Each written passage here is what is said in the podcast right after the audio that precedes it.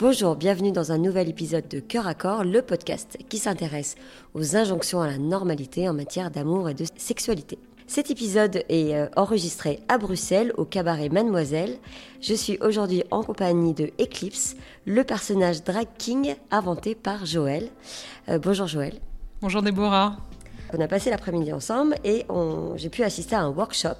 En quoi consiste euh, ce workshop et quelle est son ambition et à qui s'adresse-t-il? Alors c'est un workshop drag king. Euh, l'objectif en fait du workshop c'est de faire découvrir euh, l'art du drag king parce que c'est vraiment un art à euh, bah, soit des novices, soit des personnes qui en général c'est plutôt des personnes déjà sensibilisées aux questions de genre qui s'intéressent à ce type de workshop dans un cadre bah, à la fois euh, dans un cadre safe qui est le cabaret et aussi euh, dans un cadre du spectacle, hein, puisqu'on est quand même dans un lieu emblématique de la capitale. Euh, donc le workshop s'adresse en fait à tout le monde. C'est vrai que j'ai une majorité de femmes qui viennent au workshop, mais c'est vraiment, ça pourrait aussi être des hommes. J'ai pas envie de mettre de cases ou de voilà de barrières.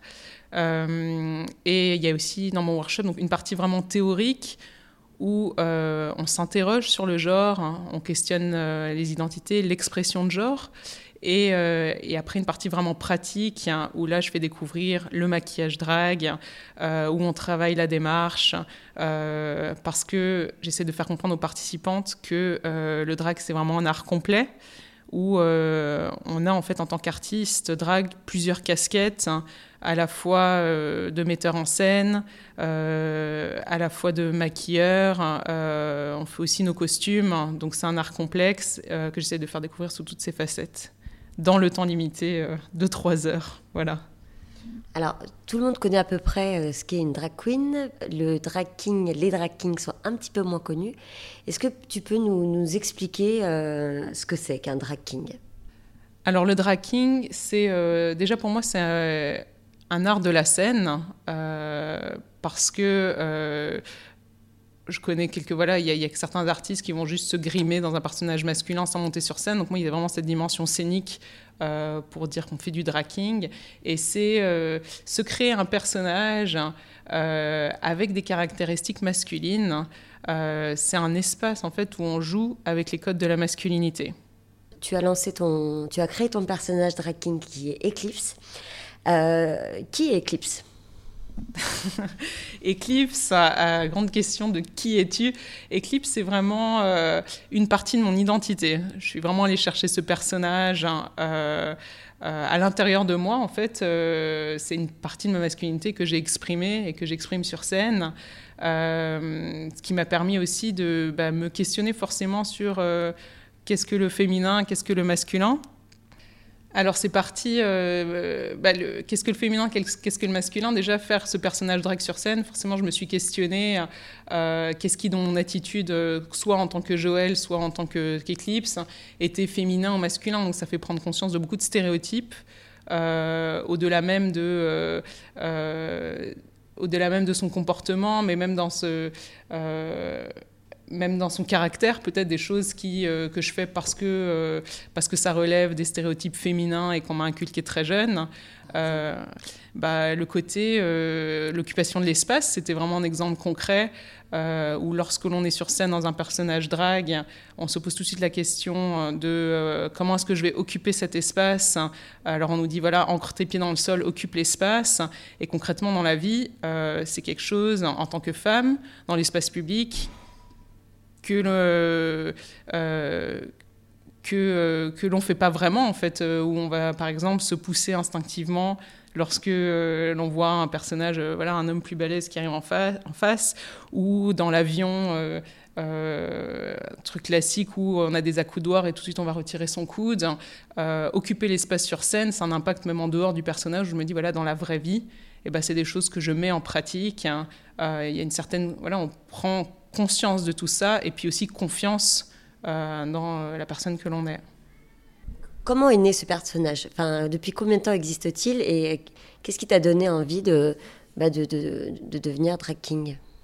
Ce personnage, il est né un peu, j'aime pas dire par hasard, hein, mais c'est en fait un peu le cas, où j'allais voir, forcément quand on aussi on baigne dans une scène queer, on finit à un moment ou à un autre toujours par, euh, par croiser des drag queens et moins des drag kings malheureusement.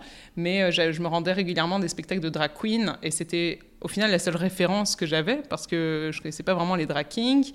Et, euh, et l'univers de la scène, donc poussé surtout par ma compagne qui était très curieuse d'essayer les maquillages drag euh, queen pour le coup, euh, on a commencé à faire assister à des make-up, à des, ateliers make-up drag queen et à monter sur scène dans des personnages drag queen dans lesquels en fait on ne se sentait pas du tout à l'aise. Euh, on se disait, tiens, la démarche, en fait, elle va que dans un sens. Euh, on, se sentait presque obligé de faire une drag queen, et on s'est dit, non, c'est pas logique. Euh, eh ben, tiens, on va faire un personnage drag king. Et c'est comme ça que, voilà, un jour, on est monté sur scène, et dans les loges, on s'est dit, tiens, on va se faire une barbe et machin, et on, est monté en personnage drag king. Et là, ça a vraiment été le déclic. voilà, mon premier personnage, ça a été vraiment, bah, justement, en raison de ce manque de repères, hein, Déjà au niveau du make-up, c'est-à-dire que bon, on avait appris les bases euh, du maquillage drag queen, euh, mais aussi euh, bah, dans la conception du numéro ou, dans l'attitude à adopter sur scène. Bah, on s'est dit tiens, on va faire un.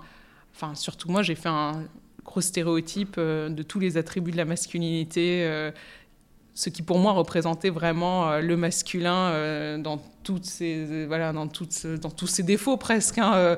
euh, il fallait qu'il soit super macho j'ai fait vraiment une masculinité toxique hein. voilà j'ai une danseuse avec moi j'ai hop j'ai tape les fesses vraiment donc le personnage qui au fur et à mesure hein, que j'ai affiné en fait en me disant bah tiens c'est peut-être pas c'est peut-être pas ça le masculin. D'où cette question, on s'interroge sur les stéréotypes. Là, je suis clairement en train de reproduire des stéréotypes bah, euh, je vais peut-être observer autour de moi et voir vraiment ce que c'est que le masculin. Quelles sont tes, conclusions? Bah, C'est qu'il y a une, euh, voilà, une infinité, tout comme il y a une, infinité de féminité, une infinité de masculinité aussi. Euh, forcément, quand on se pose toutes ces questions, bah, le, comment dire, la, barrière hein, euh, où euh, bah, se floute au fur et à mesure parce qu'il euh, y a presque plus de limite entre le masculin et le féminin. On commence à, jouer avec ces codes de féminin-masculin. On le voit aussi sur la scène drag où tu as bah, des drag queer, hein, donc des artistes qui vont jouer avec les codes de la féminité et de la masculinité. tu peux très bien, il y a des drag queens avec des barbes, des drag kings qui qui masquent leurs sourcils et qui font des yeux, voilà, un regard très féminin. Euh, donc en fait, c'est, disons que la limite masculin-féminin s'estompe au fur et à mesure. Hein. Combien de temps tu passes à te transformer euh, pour tes spectacles? Ça prend beaucoup de temps de, se transformer en drag king? Oui, euh, déjà il y a ce, point important, c'est que faire son maquillage hein, soi-même, hein, ça fait partie, c'est une étape importante pour entrer dans la peau de son personnage. Et euh, oui, ça prend du temps. Euh, je dirais que pour un, ça prend à peu près de deux heures hein, euh, vraiment pour faire un maquillage. Après, jusqu'à jusqu'où on veut aller dans son make-up, c'est-à-dire qu'il y a des moments où je vais faire bah, un open chest où j'enlève carrément ma chemise et tout, et que j'essaie de reproduire au mieux que je peux un torse masculin. Où là, je vais dessiner des abdos, je dissimule ma poitrine, et donc là, ça peut prendre jusqu'à trois heures. Hein. Qu'est-ce que tu ressens quand, quand tu es grimé en homme? Alors il y a déjà cette dimension, mais je pense que c'est à tout art de la scène, le fait d'être sur scène. Hein. On attire, pendant trois minutes, on captive un peu euh, euh, l'attention, les gens nous regardent, donc on se sent un peu unique euh, pendant ces trois minutes. Et puis pour moi, c'est vraiment, quand je parlais d'espace de liberté, c'est vraiment ça. C'est, euh, je peux faire, je suis à l'abri des pressions sociales quand je suis dans mon personnage. Hein. Euh, je peux faire euh, des choses que moi, dans la vraie vie, à cause des pressions sociales, en étant une femme, je me dirais ah non, ça, ça, ça tu peux pas trop faire ça. Mais dans mon personnage, oui, je peux me le permettre. Et je suis quelqu'un dans la vraie vie, c'est vrai, d'assez réservé. Souvent le cas de beaucoup d'artistes d'ailleurs qui montent et qui sont assez réservés en fait sur scène et même assez pudiques. Euh, mais Eclipse ose, et je veux dire, je passe la plupart de mon temps presque à poil, mais c'est un peu, voilà. Euh, et ça me gêne pas du tout sur scène, hein, alors que dans la, dans la, vraie vie, oui, dans les vestiaires. Ou, euh, donc ça, c'est, je sais pas pourquoi je vais plus montrer mon corps, alors que mais j'ai du make-up, etc. Mais peut-être fier de l'accomplissement que j'ai réussi à faire. Ou il y a ce côté où bah, je peux plus oser parce que je suis dans mon personnage, quoi dans ton spectacle, il y a différents personnages euh, masculins. Est-ce qu'il y a des personnages que tu préfères? Est-ce que tu peux nous les présenter euh, brièvement? Alors j'ai des références j'ai créé ce personnage. Euh, euh, oui, comme je disais, le, personnage vient de, de, soi, donc il y a des choses. Euh, une image de la masculinité que j'aime bien, c'est le côté très classe. Hein. Donc je, voilà, mon personnage a souvent des vestes que de pie, j'aime bien les petits papillons. voilà les modèles genre Frank Sinatra ou Jerry Lewis, c'est, je m'inspire beaucoup pour, pour mes numéros. et j'aime beaucoup le côté mimique aussi. Donc Jerry Lewis, j'ai un numéro, la lettre où je suis sur le bar et je mime, euh, bien sûr, j'ai, fait le numéro à ma sauce, donc je ne vais pas tout dévoiler, et il y a une chute qui est différente, mais je mime voilà, euh, l'écriture d'une lettre, comme dans le sketch de, Jerry Lewis, avec toutes ses mimiques. Euh, après, dans le, style un peu classe aussi, il y a un numéro que j'aime bien, c'est voilà le génie. Je pense que j'ai voulu faire voyager les gens. Je pense qu'on quand crée un numéro, c'est aussi selon l'humeur. Hein. Et là, les faire voyager dans un monde un peu fantastique. Euh, euh, où, je suis pendant trois minutes un génie avec des pouvoirs. Et, euh, et, puis, de temps en temps, je m'écarte un petit peu de ce modèle très classe ou qui me ressemble peut-être un peu plus vers, un, vers des masculinités toxiques, plus pour en rire. Hein. Et donc, c'est comme ça que je me retrouve à faire Dickeneck. Alors, pour les, les, personnes qui nous écoutent, voilà, on est à Bruxelles et, et Dickeneck, c'est vraiment un film culte. Euh, et, donc, il y a un des personnages dans le film qui s'appelle Claudie. Et c'est vraiment le stéréotype euh, du plouc euh, complètement pervers qui en devient ridicule tellement c'est marqué. Et j'ai donc un numéro où j'interprète Dickeneck avec une autre artiste du cabaret qui, elle, est sur une pole dance. Et, voilà, et apparemment, c'est très drôle. Et en tout cas, moi, il me fait bien rire. Donc voilà. Alors, euh, le, make-up, le maquillage, c'est très important euh, pour euh, devenir, enfin, se transformer en drag king. Mais il y a aussi la gestuelle. comment tu as travaillé ta gestuelle pour tes représentations? Alors, la gestuelle, c'est beaucoup parti en fait d'un travail d'observation presque sociologique de, bah, des masculinités autour de moi. Euh, donc il m'arrive dans le métro de, regarder un homme euh, qui fait rien de spécial, mais juste pour voir comment il se tient, ou dans la rue, euh, de regarder un petit peu les démarches. et je me, je, me surprends même de temps en temps à mimer cette démarche, vraiment dans un but de... Bah, presque d'apprentissage. Hein. et donc voilà, il y a ce côté où je, je m'inspire de ce que je vois. Et après, clairement, euh, je disais que le personnage, enfin voilà, faire du drag, c'est euh, un personnage qui vient de soi, mais clairement il y a beaucoup de travail derrière. On s'improvise, on n'improvise pas comme ça. Même s'il y en a qui sont très bons dans l'improvisation, moi c'est pas mon cas. J'ai besoin, en fait, mon numéro c'est comme euh, une partition de musique. J'ai l'impression que tout que tout, enfin, il faut que tout soit vraiment bien réglé, et ça demande beaucoup de pratique. moi, je prends, mets beaucoup de soin dans la gestuelle, c'est clair, et donc je m'entraîne beaucoup devant mon miroir. Hein. Euh, une autre technique aussi, c'est euh, bah d'enregistrer, mes, enfin de me faire filmer euh, lorsque je répète pour ensuite regarder et voir ce que je fais. ou sinon aussi, je répète beaucoup devant mon comité de voilà critique qui est ma compagne et mon chat. Et, voilà. Est-ce que c'est facile de d'interpréter un homme? Bonne question, Déborah. Euh, est-ce que c'est facile? Bah, Au début, ça semble, euh, bah, justement parce qu'on a autant de stéréotypes sur qu'est-ce que le féminin, qu'est-ce que le masculin, on a l'impression qu'on voit souvent le euh, bah, masculin-féminin comme déjà un côté binaire, il y a masculin-féminin. et bah, en fait, il faut faire l'inverse. C'est vrai, si je demande quels sont les stéréotypes féminins, on va me dire quelque chose, bah, les femmes sont douces et les hommes sont, plus agressifs, donc on voit toujours ça comme ça. Donc forcément, au début, on se dit, oh là là, on sort complètement de sa zone de confort et on fait complètement l'inverse. Euh, au fur et à mesure, on se rend compte euh, que, finalement, euh, c'est peut-être ce que moi je définis comme féminin et masculin. qui va prendre le dessus plus que ce que la société me renvoie comme image du féminin et du masculin. Donc une démarche, hein, par exemple, de temps en temps, marcher sans accentuer vraiment, enfin marcher normalement, ça peut être aussi bien féminin que masculin. Donc le challenge, il est vraiment pas grand. Quoi. On se rend compte vraiment, quand on parle de construction sociale, bah, le drag, pour ça, c'est vraiment l'expérience pour moi par excellence pour, euh, pour appuyer ce constat. Est-ce que euh, tu dirais que euh, cette expérience de drag king, ça t'a changé? En tout cas, est-ce que ça a modifié ta perception des stéréotypes?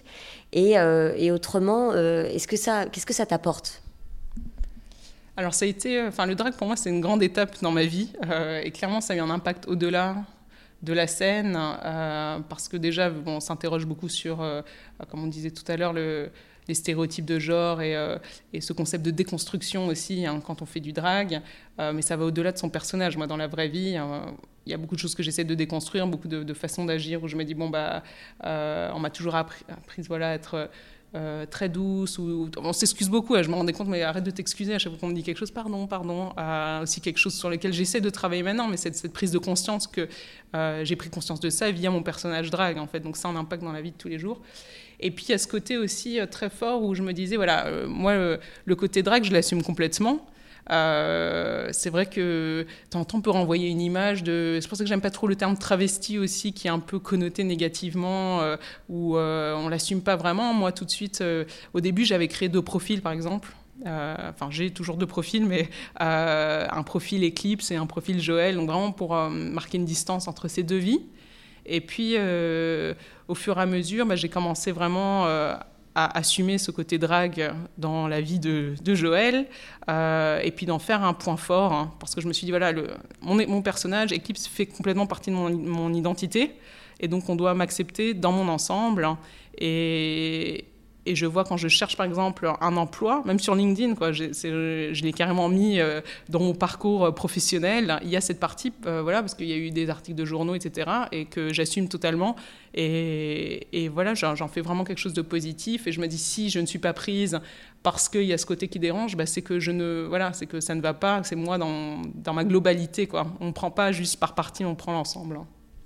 Et alors, euh, comment c'est perçu euh, par ailleurs euh, auprès de tes proches ou là, dans le que tu viens d'évoquer, dans le milieu professionnel? Alors, il y a.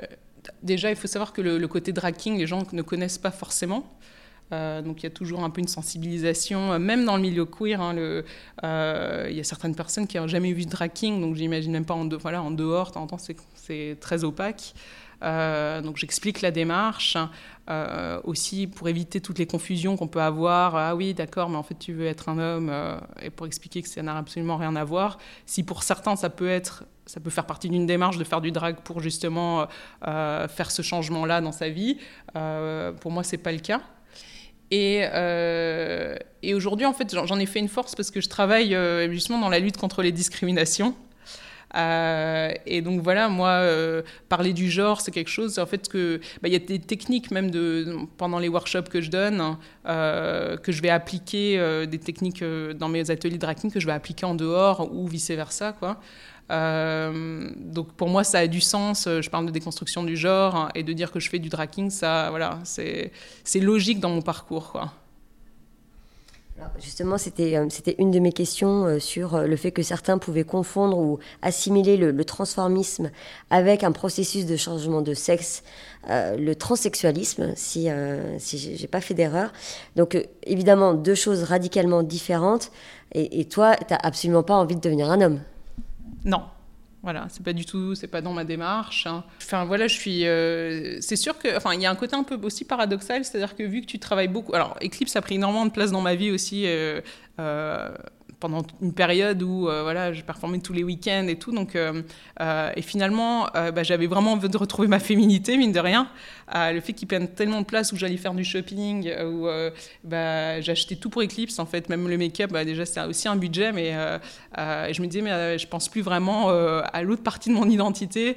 et donc, il y a des choses où voilà euh, parce que je me dis tiens je peux pas mettre de vernis ou parce que je monte sur scène et que ça fait pas forcément euh, masculin d'être avec du vernis. Après bon comme je dis on définit soi-même ses propres codes hein. euh, donc donc c'est plus incompatible aujourd'hui quoi. Pourquoi les, les drag sont si peu connus selon toi? Est-ce que on peut y voir une nouvelle forme de domination masculine? Oui, moi j'en suis persuadée. Hein. Euh, je dis souvent que la scène, pour moi, c'est presque c'est le prolongement de la rue, en fait. Donc, euh, ce qu'on voit sur scène, euh, l'invisibilisation des drag donc des femmes, parce que souvent des, femmes qui font des drag bah, c'est un peu le reflet de ce qu'on voit dans la société. je pense que c'est aussi lié au fait qu'on a l'habitude de manipuler l'image de la femme. Hein.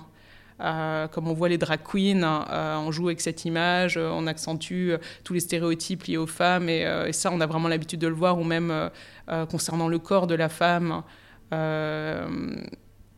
voilà, le fait de, s'approprier ce corps-là, eh ben, c'est quelque chose d'assez courant. Par contre, pour une femme de jouer comme ça, avec, de s'approprier l'image du masculin, alors là, il y a un côté tout de suite qui est beaucoup plus gênant. Et on pourrait penser que dans un milieu queer, hein, euh, et ben, il y aurait peut-être une plus grosse tolérance ou euh, finalement on s'imagine euh, le milieu queer comme bah, peut-être les, les bisounours un peu où voilà on est tous unis par dans cette sorte de communauté. Mais en fait c'est comme partout il y a toujours des discriminations dans les discriminations l'échelle de valeur en fait qu'on voit en dehors dans la vie de tous les jours de l'homme blanc en, tout en haut et puis tout en bas plus on descend dans la hiérarchie plus on cumule les discriminations plus on se retrouve en bas et bah, c'est un peu pareil dans le milieu queer aussi. Je pense euh, aux personnes trans, par exemple, hein, qui ont eu beaucoup de mal aussi à, faire leur place. Hein. Euh, euh, et, finalement, j'aime pas trop ce terme, mais être accepté par dans la communauté. et pourtant, on forme tous aux yeux du monde une grande, grande famille. Hein. mais ces discriminations existent quand même. Alors euh, justement, tu te définis comme queer. Alors pour les auditeurs qui ne connaissent pas ce mot, il s'agit d'un mot anglais qui signifie peu commun ou bizarre et qui est communément employé pour euh, désigner les minorités sexuelles. Alors je me permets ainsi de te demander euh, si tu as une compagne, donc tu l'as évoqué, donc on sait que oui. Et alors quel a été l'accueil de ta partenaire sur ce goût du transformisme déjà? Alors, euh, bah forcément, euh, c'est elle qui a un petit peu, comme je disais, activé euh, les choses et qui s'était lancée aussi dans le drag. Donc, c'était vraiment quelque chose en plus qu'on partageait ensemble pendant un certain temps. elle adorait l'impro, donc contrairement à moi. Hein. donc, c'était vraiment, vraiment pour le fun et beaucoup dans l'impro. je pense qu'elle s'est lassée très vite, mais ça a été toujours un, un soutien pour moi où elle suit vraiment voilà, ce que je fais. Euh, à qui je peux demander conseil aussi quand je répète. Donc euh, voilà, elle était à mes côtés tout le long, donc j'ai vraiment son soutien. Et alors, est-ce que tu penses que le fait d'appartenir à une minorité sexuelle, autrement dit d'être homosexuel, ça a pu avoir une influence sur ton désir de te transformer en homme? Je pense que c'est lié, euh, oui. Forcément, il y a ce côté où déjà quand tu voilà, appartiens à une communauté queer, enfin très jeune, je me suis questionnée sur qu'est-ce que la normalité? Déjà en tant que lesbienne, tu te dis voilà. Euh, euh, donc ce questionnement, je l'ai eu vraiment, euh, vraiment très très jeune. et et puis voilà, on, rencontre aussi beaucoup de, en baignant dans le milieu queer, où tu rencontres euh, euh, des drag queens, moins de drag kings comme j'ai dit, mais euh, je pense qu'on a peut-être moins accès ou c'est un plus opaque hein, quand on fait pas partie de cette communauté. Donc il y a un lien. Après, il n'est pas, c'est pas voilà une règle absolue. j'ai rencontré, mais c'est plus rare. Mais bon, j'ai rencontré quand même des drag kings qui se disent hétéros, ou des drag alors là je réfléchis à l'inverse mais je pense même pas que je connaisse de drag queen hétéro donc oui il y a ce côté qui pour moi est c'est lié donc tu es une ancienne avocate. Euh, aujourd'hui, tu nous les disais, euh, tu nous le disais, tu travailles donc euh, dans la lutte contre les discriminations. Est-ce que cette expérience de tracking a pesé aussi sur ta reconversion professionnelle? Alors oui, je pense que effectivement, je pense que c'est lié. Euh, c'est vrai que bah, j'étais pas du tout. À chaque fois, on me demande une raison pour que j'ai quitté le monde de l'avocature, euh, où j'essaye désespérément de trouver une, explication rationnelle pour satisfaire euh, la personne en face de moi, parce qu'on c'est ah, limite une déchéance sociale en fait. Ah, 7 ans d'études pour t'arrêter. donc, mais bon, en fait, j'ai pas d'explication qui va voilà convaincre tout le monde. Mon explication elle est juste très simple, c'est que j'étais pas heureuse dans voilà ce cadre-là, et surtout, je pense que j'étais même pas moi-même parce que j'ai dissimulé aussi mon homosexualité euh, dans mon cadre professionnel. Euh, et je pense que c'est pour ça aussi que je suis arrivée sur la scène drag, je disais tout à l'heure par hasard, mais en fait, pas tant que ça, euh, où c'est un espace que j'ai trouvé où je pouvais vraiment être moi-même et assumer ma personne. Et, donc ça a eu un impact forcément dans ma vie professionnelle où j'ai essayé de trouver un, un, travail qui me correspondait et quoi de mieux que la lutte contre la discrimination? Quels sont tes, tes projets en tant que Eclipse? Alors mes projets, c'est vrai que euh, bah, j'aime beaucoup cette partie, euh, j'aime beaucoup donner des workshops. Euh, pourquoi? Parce qu'il y a ce, il y a cet aspect voilà de sensibilisation, aussi parce que j'essaie de combler un vide où il y a clairement un manque de référence sur la scène drag du côté draking. On connaît très peu de draking, alors on cherche des expériments de son côté sur les réseaux sociaux, à voir ce qu'il y a.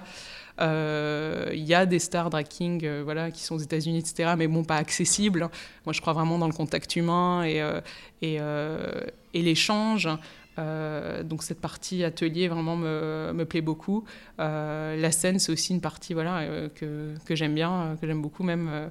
Donc on continue à monter sur scène. Après voilà, la vie, il y a tellement de choses qui arrivent comme ça par, enfin, voilà, qui arrivent et qui sont pas forcément, qui dénotent un peu avec son parcours, hein, voilà, d'avocate à transformiste. Qui l'aurait cru? Certainement pas moi. et, quand est-ce que ça s'arrêtera Ça, voilà, je ne sais pas. Finalement, le fait qu'il y ait peu de dracking, c'est peut-être euh, c'est dommage, mais aussi euh, un peu aussi ma chance euh, d'un autre côté. C'est que ça m'a ouvert quand même des, portes hein, où j'ai toujours essayé de mêler le côté artistique et le côté très engagé aussi. je fais du drag, mais c'est pas juste monter sur scène, c'est aussi pour moi faire passer un message, faire réfléchir les gens. Et on m'a par exemple invité l'année dernière, hein, mais deux fois en fait, je suis allée en Croatie pour un festival féministe euh, à Rijeka, qui est la capitale de la culture d'ailleurs, entre parenthèses, euh, cette année. Et, euh, après à Zagreb pour la Zagreb Pride. Et c'était, voilà, j'étais l'invité officiel, j'ai pu faire un petit discours au début devant voilà, bah, des centaines de militants et militantes.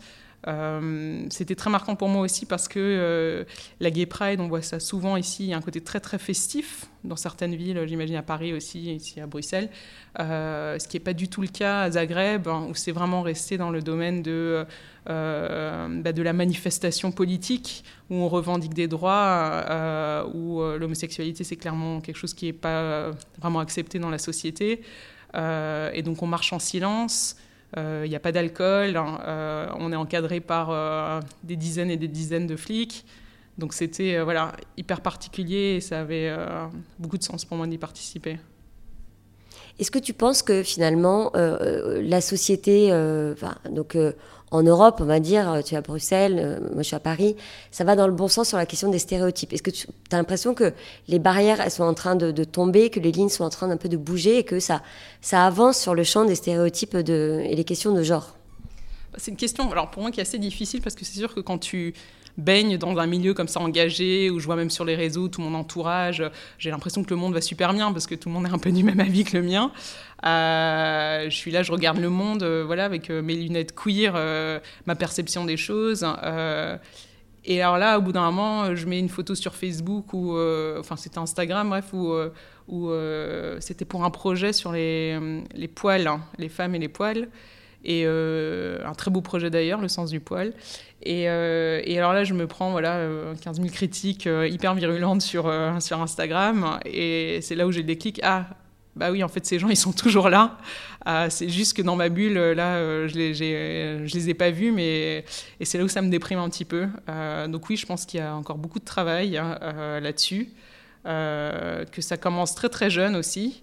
Euh, et que euh, et c'est un travail au sens large aussi euh, l'image que je vois des je vois des choses positives quand je regarde par exemple des séries où je me dis tiens bah je compare par exemple à Friends je me dis tiens la lesbienne dans Friends ça a été toute une histoire pendant dix saisons où c'était le truc complètement alors qu'aujourd'hui c'est même une non nouvelle quoi. Dans certaines séries c'est ah oui ok on fait même pas attention. Donc moi j'attends vraiment ce jour où il y aurait déjà pas besoin de coming out euh, on ne se sentirait pas obligé de dire ah oui, by the way, euh, euh, voilà, j'aime telle ou telle, personne. et où ça sera voilà, même pas nécessaire, où tout sera, sera une non-nouvelle. quoi. je pense que pour les plus vieilles générations, je pense à ma mère par exemple, ils ont eu des modèles aussi, c'est lié au modèle que l'on a. elle, l'image de la lesbienne, c'était vraiment gazon maudit, quoi. donc, bah, forcément, et tout de suite, c'est marrant, marrant, comme l'image que l'on peut avoir, en fait, elle fausse complètement la réalité, parce qu'après, elle me disait, voilà, euh, bah voilà, c'est pour ça que tu es si masculine, que... Alors que, bon, euh, je pense que ça, a complètement faussé sa vision des choses, hein, ah, mais parce qu'elle avait comme référence, cette qui sont de référence aussi, plus on en parle, plus on voit toujours ces questions de visibilité dans les séries, des personnes, des personnes trans, euh, et bah, plus on voit ça, mieux, bah, euh, mieux ça sera dans la, vie de tous les jours, dans la société, parce qu'on on a plus de références. Quoi. Alors, Eclipse, pourquoi avoir accepté de témoigner, de participer à ce podcast? Alors déjà merci Déborah. j'ai accepté bien sûr parce que moi je suis dans cette démarche où la scène drague on manque de visibilité. Donc toute initiative qui peut contribuer à, donner de la visibilité au draking et j'espère que euh, voilà, les personnes qui nous écoutent euh, iront voir. Bah, c'est surtout ça en plus, c'est pas juste écouter, mais aller voir des spectacles hein, et encourager les artistes, surtout en cette période de Covid. Euh, et aussi parce que j'espère, hein, voilà, en parlant de ça, que ça fera peut-être même si c'est quelqu'un qui se pose une question ou si ça peut démystifier un peu des questions de genre ou bah, c'est déjà ça. Je me dis, si une, même si une personne réagit, bah, voilà, ce sera déjà ça. Très bien, bah, merci beaucoup euh, Joël pour avoir euh, accepté de témoigner. Euh, merci beaucoup. Merci beaucoup Déborah et bon retour à Paris. merci aux auditeurs d'avoir écouté cet épisode et à très bientôt pour un nouveau numéro de Cœur à Corps. À bientôt.